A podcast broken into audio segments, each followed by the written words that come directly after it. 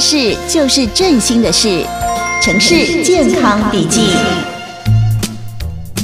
哎，志豪，你最近有瘦哦？我看你肚子消了耶。对呀、啊，我不是跟你讲，我之前有那个一六八断食，是有瘦一点啊。哎，瘦了几公斤呐、啊？应该有四五公斤吧，两个礼拜左右。哎，这样很厉害耶！但是你怎么好像一副不是很开心的样子啊？因为那四五公斤是前两个礼拜瘦的，嗯，后来就停止啦，感觉遇到什么停滞期。哦，而且最近一个礼拜好像又胖了一点回来，也不知道该怎么办呢。哎，这好像就是人家讲的溜溜球效应吧？如果确定是停滞期的话，我是建议啦，你可以先恢复原本的进食量，然后差不多一个礼拜一次之后再开始减量，但是呢，还是要维持均衡饮食，不能像之前一样一次吃太少，又或者是不吃哦。原来这样就可以解决停滞期的问题哦。呃，但是每个人的体质都不一样啦，我觉得你还是去问一下营养师比较好哦。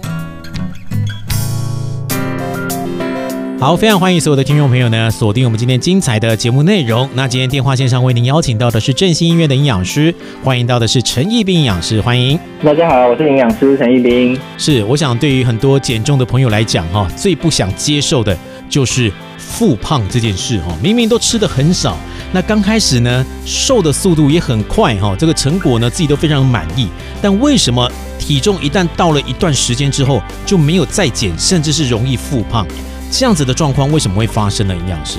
好，这就是很常会出现的。好，大家就是减重然后复胖，然后停体重就停下来了。嗯，那个就很努力减肥都吃很少。哦，那不知道大家有没有听过一个叫做溜溜球效应？哦，就是你体重减得太快了。嗯，哦，那导致很快就达到停滞期，然后之后开始复胖，体重又回来了，就像溜溜球一样。哦，那。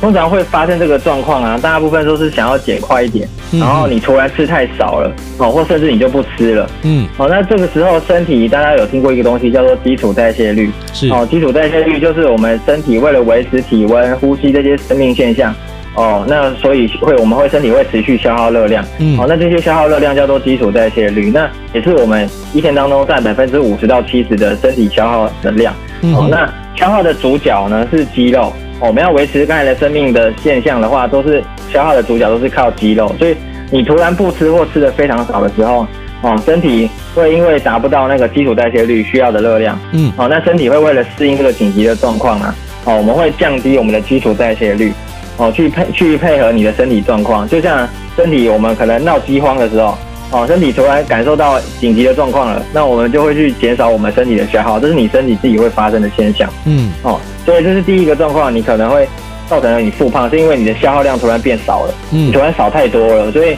你可能是说你吃的很少了，可是为什么一直那个体重又停滞或甚至复胖？因为你消耗量也减少了，而且是减少的太太多了。哦，那另外一个就是你你今天刚开始你可能会减得很快，因为你吃的很少或甚至不吃。那你减得很快的时候，你大部分会减掉肌肉，是哦。那减掉肌肉的话，又加速你基础代谢率的下降了哦。因为刚才有说基础代谢率消耗的主角是肌肉嘛，嗯，好，所以你肌肉快速下降的话，那基础代谢率也会快速下降，所以导致说平常可以消耗的热量又快速的更少了。嗯，哦，那最后你吃的热量不多，然后就很容易复胖，然后你可能就会觉得很很痛苦，因为你已经没吃了，不知道还要还要怎么样？没错，对啊。复胖回来的时候呢，大部分增加的会是脂肪哦，哦，不会是肌肉了哦。所以你体重回来了，你你你可能以为你只是体重回来，不是，你回来的是脂肪啊，你的肌肉都不见了。对对对，这个时候你可能就是有真的是停滞期的状况。哦，那所以你发现停滞期要怎么办？我的建议量是，我我的建议是。我你们你们吃的东西可能先恢复到原本的进食量，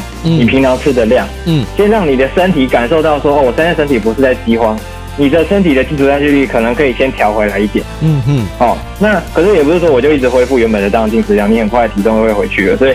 所以你可能一个礼拜一次就好，确要确定你是停滞期的，嗯、然后你先恢复你原本的进食量，可能一周一次就好。哦，那另外六天就是可能就是你还是吃低热量这样子，嗯，哦，只是要提醒大家说一定要维持均衡一样，哦，那要维持均衡，然后不能像之前一样又一次吃太少了，还是你的饮食量还是要慢慢减量，而且你要想办法增加肌肉量，哦，去增加你的基础代谢率嘛，所以你要想办法做一些阻抗重量的训练，嗯，哦，那还要增加你蛋白质的摄取，哦，因为蛋白质跟我们肌肉的合成有关。哦，是，所以蛋白质跟阻抗的训练都要去做，去增加我们基础代谢率，让我们基础代谢率回来。然后我们最后要记得说，我们正常的减重速度每个礼拜大概是减零点五到一公斤，才是正常的速度。嗯、超过这个速度的话，你就有可能会发生溜溜球效应。嗯、那所以说。我建议你们真的要吃极低很低的热量的话，还还要请营养师帮你评估你平常吃食物里面的组成成分有哪些，而不是单纯只靠极低热量就好。你里面的蛋白质、脂肪、哦糖类这三个的比例都是需要调整的哦，甚至水分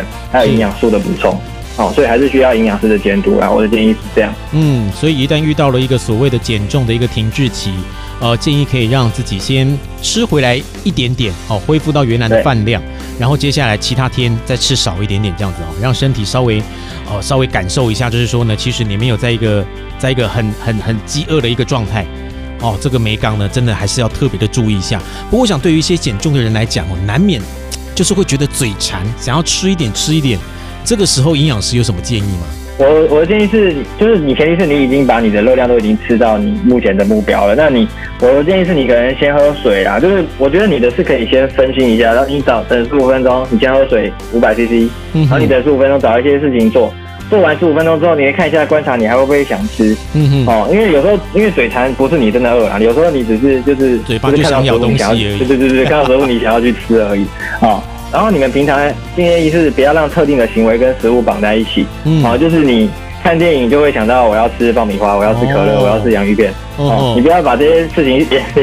绑在一起，追剧就追剧，你就会想要去做这件事情，哦，那或者是你躺在沙发看剧，你就会想要吃零食，哦，把你手边的东西换成低热量的东西，或是就是不要，或者是不要放在那边，哦，不要让你去去得到，哦。所以要控制这些制约的行为，然后那平平常你零食也尽量减少囤积零食，哦，或者是你们要养成看那个热量的习惯，嗯，哦，看营养标示，他们那个零食上面都有写营养标示，那建议我们一次的点心不要超过两百大卡，要两百大卡以内啦，是哦，好，所以也不是说强迫完全不吃啊，不然你压抑过多，可能不小心又会大吃大喝的，所以偶尔的偶尔的释放压力是可以接受的，哦。好，那大家最后减重要想起自己减重的动机，好，让减重变成一个习惯，融入生活，你才可以坚持下去。这样子是，呃，尽量还是不要培养一个吃零食的习惯哦。如果有这个习惯，感觉要减重的话，应该会蛮辛苦的。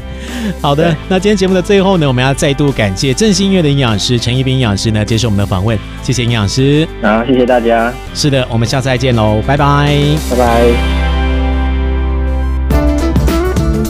以上单元由振兴医院医疗团队联合参与制作。